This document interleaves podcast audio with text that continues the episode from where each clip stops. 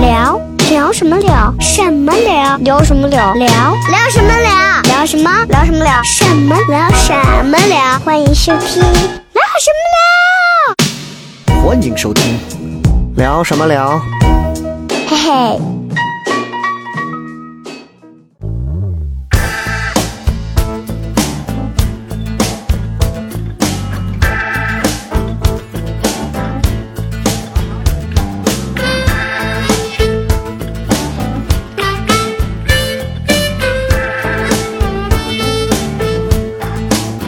Oh, you never know when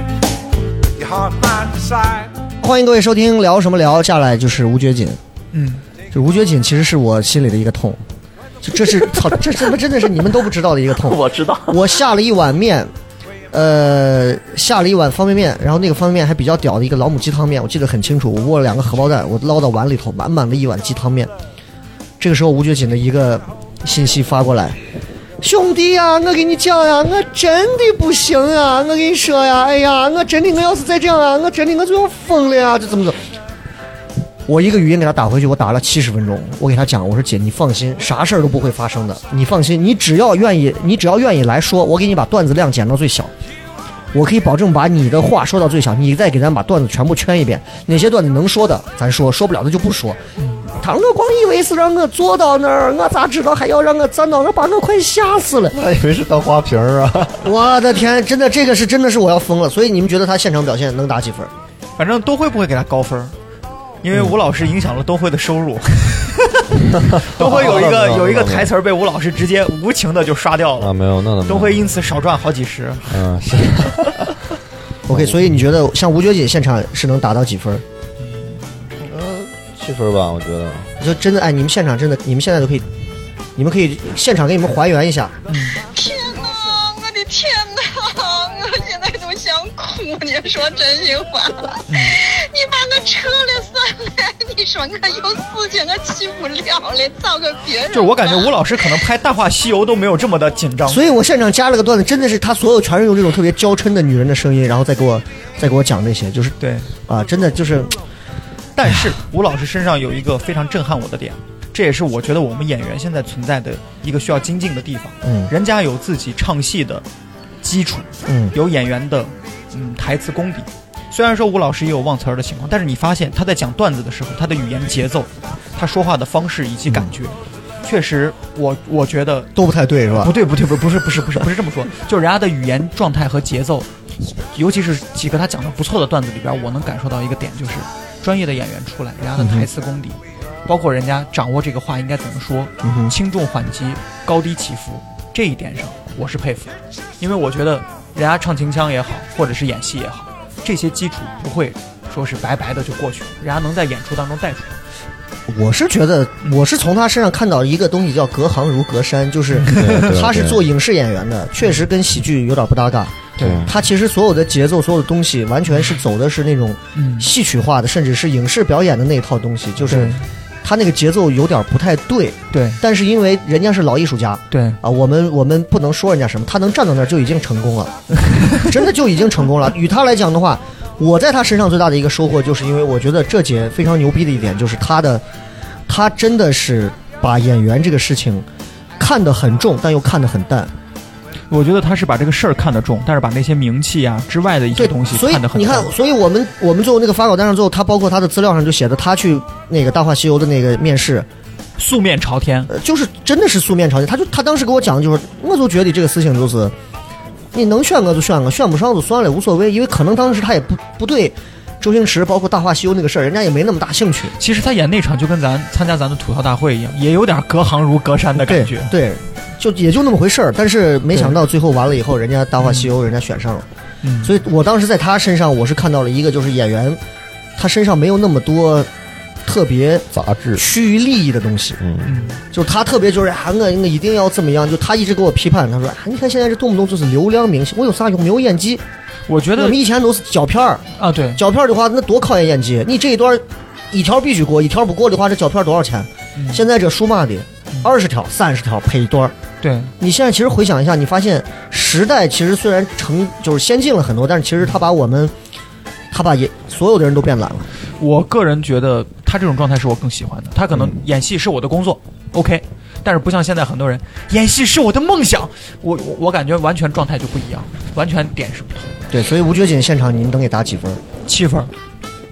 嗯，七分吧，差不多。我觉得八分儿你有八分啊，啊？我觉得八分儿。贾总是贾贾贾总是准儿？啊 贾总是说的狠，但是分儿给的 高。没有，真的，我觉得八 分儿。而且我觉得这次这个就是吴姐过来，我我还挺感动的。对我觉得她真的是冲你的面子来，就是给你站台。他是他是真的是说，你不管个到时候提前过来，然后过来之后到临走之前拖着箱子要走的之前，我突然才意识到了，其实所有的东西都是建立在物质基础之上。那你看看那个高铁票，我倒是，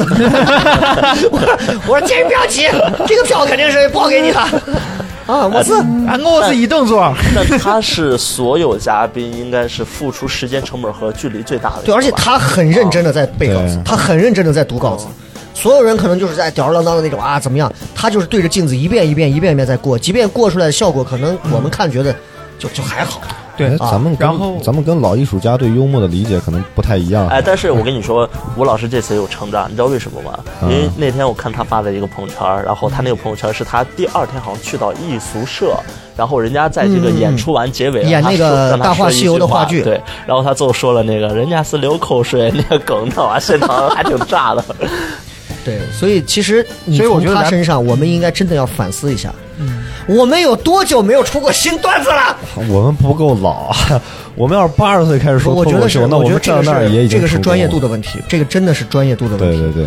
就是人家是真的把这个事儿当成一个爱的事儿，他会拿出一个很高的专业度的要求去衡量这个事情。我们可能还是把这个事情当成一个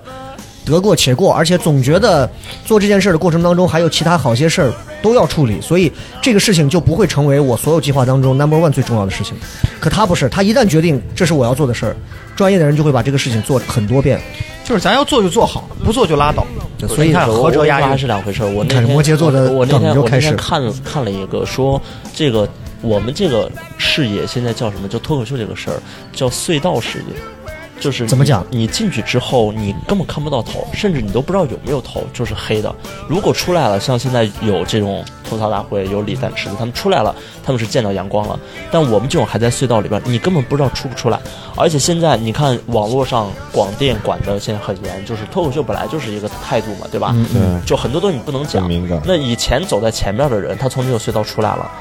那就出来了，看到阳光了。我们还在这个里边儿，所以他和演员这个事业，演员这个事业是你就能看到前面这条大海，你用努力、用天赋、用什么去努力。那我们这个东西是另外一个事儿，所以我觉得是有我原觉因的得是有原因贾的总这个不是，我觉得事业上可以，就是整个脱口秀的整个的这个业态，现在在全国其实，你要说它在隧道里也 OK，对，但是我觉得现在很多的这些喜剧厂牌或者是这些脱口秀单口喜剧已经能让我们公司看到大海包括糖蒜，对我们是盾构机嘛，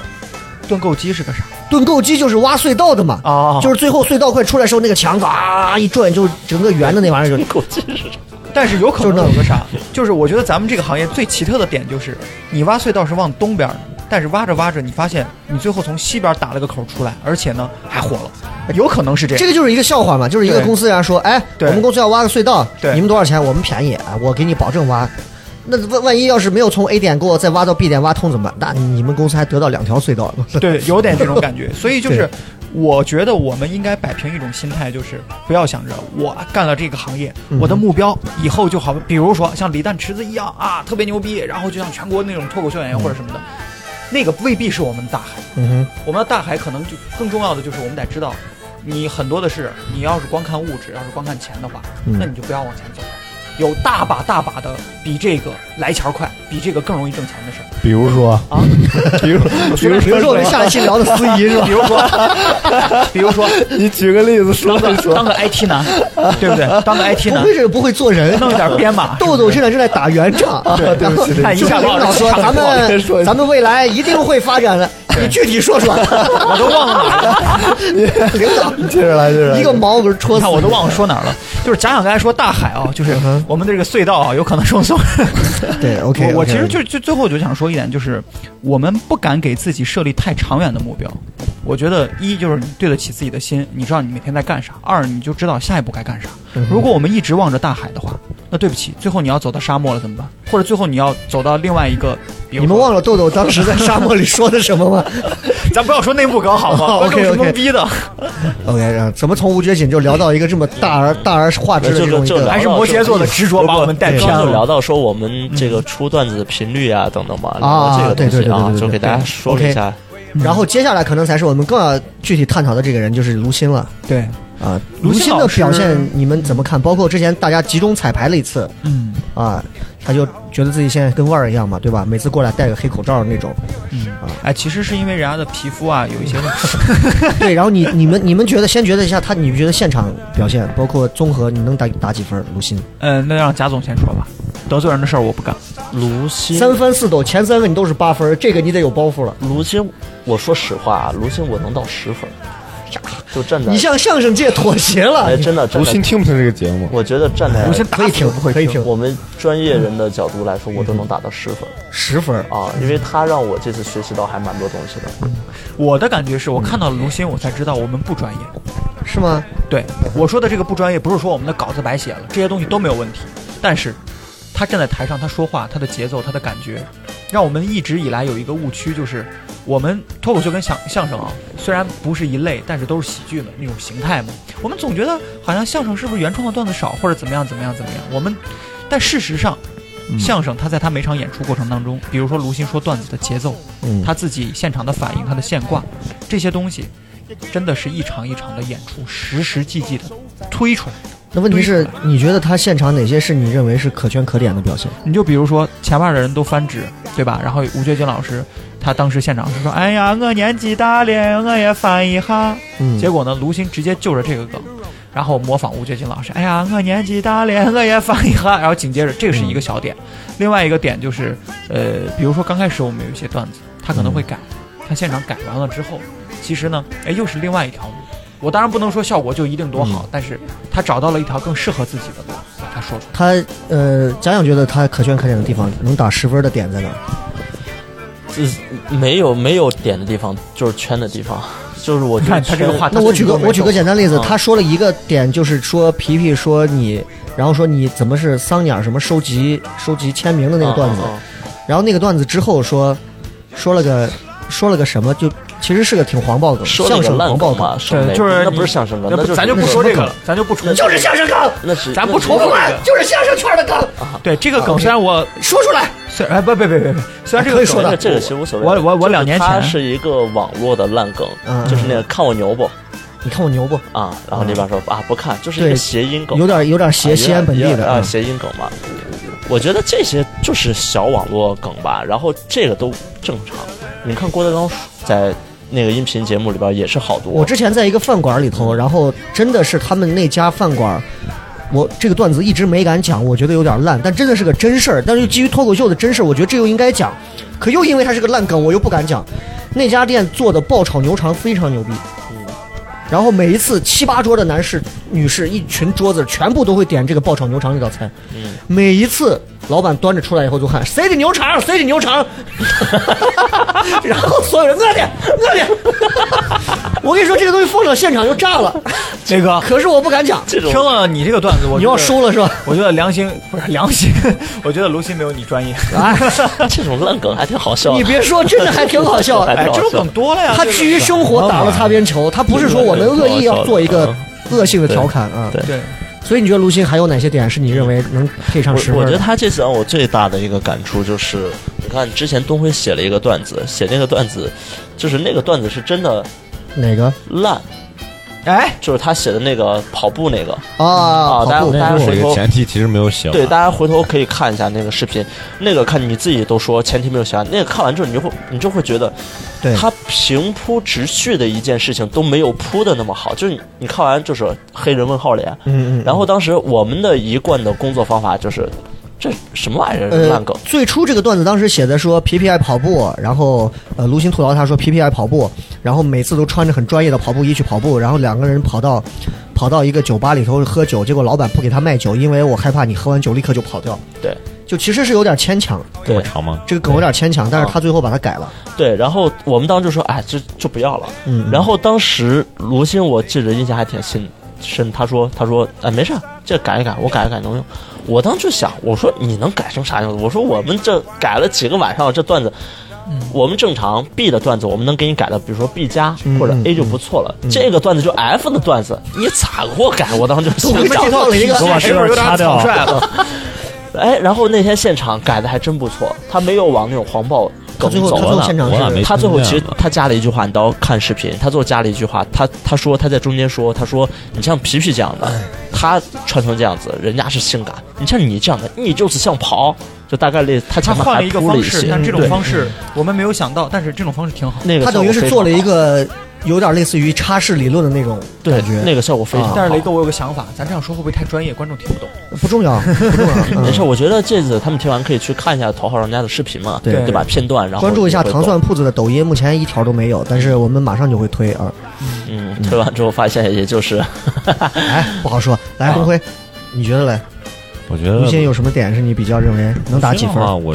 我打七分吧。从漂亮从从脱口秀的角度来说，七分吧。 ，OK，嗯，铺的还是梗，最后落的可能是一些方言梗啊，或者一些擦边球啊什么的。嗯，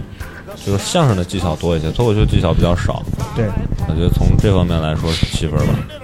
我我能给打的应该也就是跟皮皮一样是八分，但是其实应该再低点儿是七点五，就是因为我觉得卢鑫没有，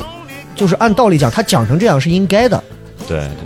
而咱们期且望期待有点高。对，而且我们给了他成熟的稿子，他又用了他相声里的很多现场的一些这么多年的舞台经验，但是他出来的这个效果，其实我觉得这是应该的。对，但是坦白讲，他甚至没有开场豆豆的工整和炸。嗯对，雷哥，我特别认同这句话，因为我觉得雷哥这个话说到点儿上了。就是就是，你就抛开不说假想那一趴了，就就拿开场豆豆那一趴，因为咱把所有的好段子都扔到开场豆豆那儿了，感谢大家，感谢哎那是大家最多的。所以你现在回想，其实豆豆那一趴所有的段子，包括他现场，他更符合我们要的单口喜剧的东西。卢鑫虽然很会改，他个人能力很强，他改的也不错，但是其实我们更希望他能在我们的内容上多一些东西，但是这明显没办法。就好像你让一个脱口秀演员上去讲相声，他总有一些东西，他不是相声口的东西。对，不是，我觉得，我说实话，啊就是我摩我羯觉得，你我觉看得到他是用心的问题。他反方一辩。坦白讲，没没太用心给五万块钱，啊，坦白讲，没太用心。给能看出来他现在录《欢乐喜剧人》，他都不会多用心。是啊你你拿观众来评判他的话，他十分；你要从脱口秀演员的角度来评判的话，就是七分。然后呢，咱们评判完了之后，观众还说你们就不懂，你们不知道他付出了什么样的努力。但事实上，我们角度不一样，站的位置、看的东西也不一对样。我要是观众，我坐在他下面，我会给卢鑫十分的。是吧？嗯，所以我是觉得，他也有他的整个人的人设在这儿。然后我要给的话，我给八分儿。我觉得自然的状态，再加上他自己这么多年的铺垫，他人家的基础，再加上人家自己本身带的那些喜剧的光环，所以说呢，从效果上来看的话，嗯，我我我不太想站在咱们的角度去多去看，因为毕竟人家相声演员，咱脱口秀演员，就就是在我们脱口秀还没有强势到一定地步的时候，我们收着点儿，夹着。我那我再借这个问题给你们抛一个问题啊，你们嗯想一下，如果说脱口秀和相声同台表演，嗯，你们觉得谁对我刚刚也想到这个更能让观众喜欢？那还用说，肯定是相声呀、啊来的。奶的，你把奶的给大家解释一下，奶的来的就是必须的。其实很简单一个道理，那就是，呃，我们的脱口秀更像苹果系统，嗯，相声像安卓，这就是我对这两种不同所意以见相的。声病毒很多。呃，对，比如说动不动就有一些段子可能是网上的或者什么的，就是这个现实，我对不对？我是我是觉得是看受众。对，你要是说在茶园子里面，那相声牛逼了；嗯你要是在大学校园里面，都是年轻人十几、十七八、十五、十十七八、二十来岁的，嗯我觉得脱口秀会炸。不，你们，我觉得大家忽略了一个问题：相声是怎么起来的？嗯，我们脱口秀对网对舞台有要求，对场地有要求，对观众也有要求。但是相声不一样，相声最早就是为了挣钱出来的。我今天把这段子说完，我就能吃上饭，吃不上饭我就要饿肚子。前一阵儿我看了一个视频，就是当时他们那些老相声演员在一起说说，那个时候谁不敢有个新段子，有个新段子，所有同行都要要，为啥？那不是段子，那是饭。但是现在他对们相声圈都是这个问题啊。对，但是呢，我想说的就是现场效果他们好的原因，就是因为它里边的非常多的技巧，它就是为了迎合现场效果它产生的。可是或者我说我对嗯我认为，如果如果说我是一个年轻人的话，我会去听一听相声。对，听一听相声的点，其实我现在更重要的可能都不是为了听相声里的内容，嗯，我觉得我是为了看人，就刚这就跟这帮德云女孩一样，对，我是为了看人，我是奔着这个人来好笑，但这恰恰就符合脱口秀的宗旨。嗯没有人到我们的现场来是奔着要听某一个人的某一个段子的，嗯都是奔着说我就是今天要我要听假想那个段子，我觉得那个好笑，嗯哎，你看看他要讲河南人那个了，嗯哎，豆豆又要讲那个什么牛批了，啊，嗯。东辉没雷有哥，，你这样把我们段子都说出来，哎合适哎随便随便就开玩笑，要听雷哥那个，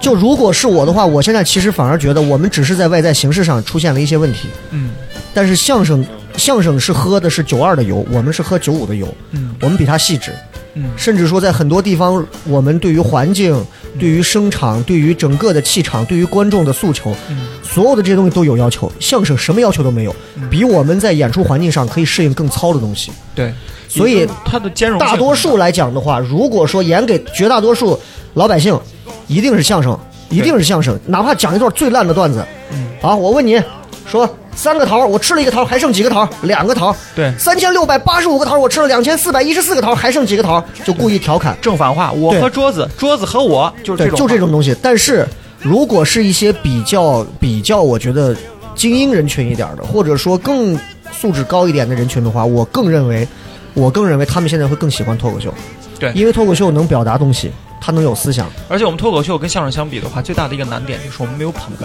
我们为什么要这么？我们 自己为什么要自己给自己这么拔高自己，然后说这么多什么？相声演员他的铺垫可以让旁边的人帮助他完成，而我们自己又要铺垫，又要去翻这个包袱，这个是我们的难点。当然了，人家相声里边有单口相声，可能也有类似可以借鉴的地方。所以我想说的就是，我们在技术难度上，我们对环境要求上多复杂，所以我说咱是苹果型，咱自己就比较稳定，但是呢，受众肯定没有相声那么那么那么的多。所以卢鑫，所以就卢鑫的这个当嘉宾的这个事儿，说实话，你们觉得嗯，如果卢鑫没有来，你认为你认为头号玩家的话，其他几个相声演员，你觉得还有谁会你说比较陕西适合的吗？对，就是本地的， 我不知 道，就我算了吧。都不太熟。真的，说实话，我完整听过相声，我就听过一场相声，就卢鑫请就咱那次去的。的新势力我开之场前那就次，没有听过现场的相声，我也从来没有，对从来没有。就完全对就还真的还挺陌生的对相声。嗯，是，对，就那我们从头号玩家现在聊到了相声业的这个惨淡发展啊，就哎， 哎哥，哎不用怕，哎呀，怕什么？大不了删掉。 OK，那这样，那其实前面我们已经聊了不少了，包括这个我们经历的一些事情啊，这个这个活动应该我们从筹备到经历已经经历了大概有得有差不，多八个月，甚至还久，对，甚至更久啊。然后那其实现在为止来讲的话，我觉得这个活动也就结束了啊。那我觉得最终嗯、之后可能我们还会做一些别的乱七八糟的活动吧，但是今天我们其实主要是。嗯，大家一块儿来聊一下对于这个活动的一些，不管是回忆的一些东西，感受的一些东西，然后还有收获的一些东西。那我觉得最后嘛，最后这点时间，我们就每个人大概聊一聊，其实还是聊回到头号玩家这个事儿上。嗯就是毕竟大家也看到现场还是很好看的嗯，啊，现场观众也是很给力的，还是有很多不错的地方，我们还是要给自己加一加油、打打气。嗯虽然说这场活动我们是赔了不少钱的，我们是赔钱做的，我们赔了多少？具体说一说。这个我赔了几万块钱， 雷哥，你看赔这了个几事儿万块钱啊。我们我们是赔钱做的，我们没有招商，我们也没有怎么样，但是就是为了把这个事儿做成。嗯那我觉得，嗯，就是大家觉得这场活动，你们真心意义上来讲的话，会有什么你觉得哎，超出你预期值的地方，或者让你觉得还蛮惊喜的地方？因为我是看到这个背景板到了现场，我才觉得我操，还嗯是这么高，十四米乘七米，我靠，这个设计，而且设计真的很好看。嗯，而且我觉得比 LED 屏强多了。现场所有的东西超出了我的预期，嗯，然后超出了我的预期，包括从其实从那天演完那天刚开场，因为我全程跟进，我在现场要负责全程的音效，我每次在想着哈哈笑的时候，我一回头看假想，假想就想想像端了一假杯想红就酒一样。对，就像一个少女一 样，但实际上，贾想也一直在笑，对他最后到后笑的都已经没表情了因。为她是摩羯，你就不能指望她在现场一定要跟我啊呀，就是那种啊，但是她就是那种比较前期会盯住，但是后期就会慢慢撒开的那种。所以雷哥，你看你身边像有我跟你这样讲，一个懂事儿的我那天天平演完之后，演到最后结尾，演到最后结尾，到最后结束，我那场还拍的 vlog，结尾我是真的最后回到车库，我哭了一鼻子的。我听孙儿姐发那个，我是真的哭了一鼻子的发是有点伤风了发发我是真的哭了一鼻子。是我跟你讲，我从来从来我演了这么多场演出，我从来都不会认为说演出现场现场人会流眼泪是一个真事儿，我都觉得那妈是多么作逼傻逼的事儿。没有人会，我没，我从来不会认为说他妈现场会流流眼泪的。我从我那天一上去坐到那儿开始，请豆豆第一个上，豆豆连着演到一半儿炸了好多的时候，我就已经有点控制不住了。对，我就觉得我操，我说他妈的这个事儿他妈居然还行。然后中间那几个嘉宾倒还好，然后假想那段上的时候，我其实是捏一把汗的，因为假想有很多段子，我不知道会不会炸，啊，竟然全部也都炸了。这个竟然用的特别好，因为真的，咱咱现场想了，有些段子其实咱回头，包括那个什么，就是悬崖勒马呀，包括最后那个，就是他引以为傲的 S 级段子。包括包括最后那个也有两种人啊，那个那个的，我其实我会捏把汗，我不确定，包括他在现场，他的表现是会更放还是更收，因为摩羯座他自己内心有自己的小纠结，所以我也很慌，当时全炸了，嗯，我操，我他妈又有点控制不住了，然后到最后全部结束完之后，全部弄完，我觉得我操，这个事儿终于结束了，嗯然后这是我这是我印象当中真的是我最大的一个。嗯，最大的一个改观就是这场演出演完，我估计从今以后我不会再做一场让我演完之后他妈想要哭一下鼻子的事儿。好了，我的话讲完了，摩羯座，请说。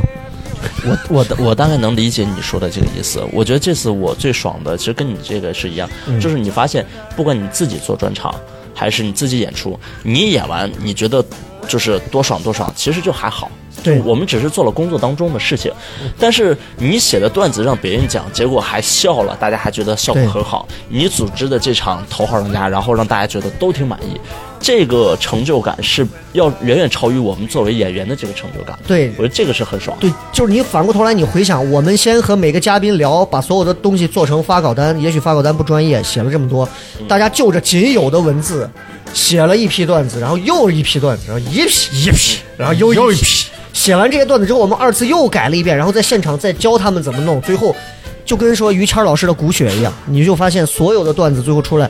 竟然还不错。我操，你就发现我我他妈能我能自己原创制作一批东西出来，真的还蛮屌的。而且在没有任何，说实话，我们都是靠自己的人，我们不像他们吐槽大会那种，人家是掏钱一条段子八百一千的，四百五百的，对，就我觉得这个真的是还挺难的一件事儿。就至少我认为，整个陕西境内没人会再做这个事儿了。嗯，然后那天完了之后，那天演完之后，从车库出来，最后回去，我也基本上心情平复完了，所有内心的恶恶与那些余毒全部排尽了之后，然后我在玩游戏的时候，然后卢鑫还给我发信息，说，呃，我觉得这个事儿特别好，而且我觉得这个事儿能常干，嗯能一直往下干，而且他觉得他是看到了现场我们所有的东西，他都觉得他觉得他说，我觉得这个事儿是能今后录成长期的，做成节目，嗯，是可以做成节目常态化的，嗯，我觉得那这个就又不一样了。对，啊，这个出来就就就真的是又不一样了，所以现在回想起来，我觉得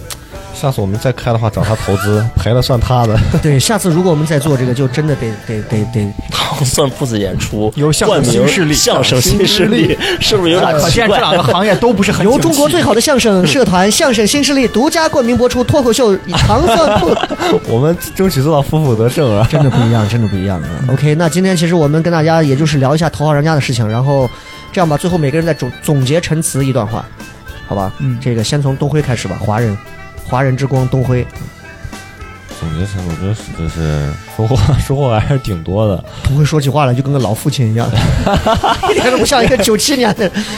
呃因为我当时开场我是第一个上，我其实第一个上，我热场嘛，我热场发现当时观众真的特别捧场，热场没压力嗯吗？对我就会发现，就是票价高的观众啊，真的还是就我不知道他们笑点低对还是他们有期待怎么着。就你会发现票卖的贵的，反而观众特别配合。对对对，因为他要不笑，他这钱不是花的很少因。为昨天晚 上我还去看了一场两块三毛三扑哧的那个在 哎，哪个？扑哧在那个那个叫啥顺城巷德福巷对，的那个开放麦两块三毛三，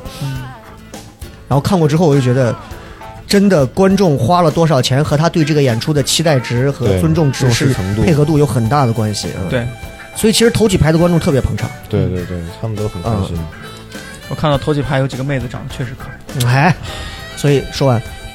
完完啊，完了就完了哈。OK，觉得观众 OK，然后豆豆觉得呢？我觉得还是我刚开始一句话，就真的是十月怀胎，一朝分娩。嗯哼，嗯对于我们来说，就是一个孩子，自己的孩子呱呱坠地，就这样一个感觉。嗯呱呱坠地， 应该是咕咕坠地 嘛。啊，无所谓。然后我最后想说的就是，咱们这次用了八到十个月的时间，嗯哼，我自己的想法就是，我们以后要加快我们的速度和效率。对，我觉得以后可能夸张一点啊，八天、嗯，二有十点拖了是吧？三十天，就是因为这个东西，说实话，就是我们现在就好像第一次生孩子，第一次生孩子都会经历非常多的阵痛，对不了解。但是等我们第二胎、第三胎的时候，那就是，就是真的就是很顺畅。走，啊走哎，走着，就是我希望咱们把这个事情，因为如果是只是说这样子一下，OK 啊，我们对就好像完成了个梦想一样，哦，搞定了，结束了，我这辈子再也不干这事儿了。那我觉得，我觉得我们的头号玩家才刚刚开始，所以这次活动其实是有一个小遗憾的，就是其实我们应该在去年就把这个事儿办了。程博智真的是从还红，真的是被我们嗯拖拖到到了不红。嗯真的是已经分崩瓦解和范围，然后对不红啊，真的是有点对小遗憾。就是说白了，就是项目上马了，就是只要要一快上马，咱就落地。这说白了，有投资，真有投资给你弄进来了，人家让你一季度必须把这个事儿干了，你今天什么也别干了，所有人就弄到这儿，嗯一个礼拜必须出十几条稿子，那就必须得出。而我们完全凭借自己的原动力，所以说会有点拖，但是还我在相办信公。室天天飘三叶，你 想想，我们把这个事儿，对，你看陕咱陕西大咖， 咱陕西大咖这么多，对吧？全国的那些电影明星、摄制组、导演、摄像，全都是陕西人。对咱们不缺资源，咱们其实我这么想想，如果真的要是稍微钱是到位的话，嗯，以我们现在现有的能力，我们真的能把陕西还有不少人，所以我们这巴是一多个呀、王双宝啊一个拉、投资的闫妮啊机、哎，张真嘉的，译啊，我觉得董雷哇老那师，那这个就炸了，对对吧董雷要石头是一老进陆来树铭老师，董雷要是一进来，撒一个是撒，是吧？ 傻一个也是傻。对对对对，真的不一样。OK，好，啊那假想有什么最后要说的？我对刚于突这然个想到，就是如果听这期节目，大家要还想了解背后的事情，甚至好像就是不太懂我们聊的是什么，关注你的可嗯以微博我是吧不是不是，我跟你说可以看啊！我突然发现，就是我的第一期的 vlog 和第四期、第五期是写的我们第一次碰段子啊在雕刻，对对对和第二次我们封闭演出，封面演出那两次，这是我们最早前期的主醒雏醒。对我们这个对我们这一篇儿这次然后这个音频节目就像一个论文一样，然后里面对有参考。第一，啊你可以参考假对想 vlog 一，对对对啊，然后到第二阶段是你的 vlog，对对对吧？你的 vlog 我去就找他们和对稿子和嘉宾对稿子嗯嗯嗯，然后到第三阶段，就第三半阶段的时候，皮皮的 vlog 对对对是就是一个现嘉宾场的那的，个对对对对，在录，然后最后出品就是看我们最后的视频。但是我们演员的心路历程也可以对关注一下我跟东辉的微博，我的 是一零一一豆豆，你这是你是什么？够了，我都可以，都可以。 你赶紧把你那个名儿改了，你跟那一零一有什么关系？不是，我现在是火箭少女一零一啊， 好好好啊，OK 对，所以就是说白了就是关注一下 vlog 嘛。啊，没有，我就说还是就关注一下全部能微博吧串起来。 OK，好的，今今天我们聊什么聊？跟我们糖蒜的几位演员假想、豆豆，然后东辉，我们一块来聊一聊。我们这一期这个《头号玩家》演完之后，包括从筹备到到举行到结束，我们所有的一些东西当中，可能还聊了一些其他乱七八糟的。但不管怎么样，这期节目还是蛮精彩的，也感谢所有的朋友。我们这期节目就这样，跟大家再见，拜拜拜啊，拜拜。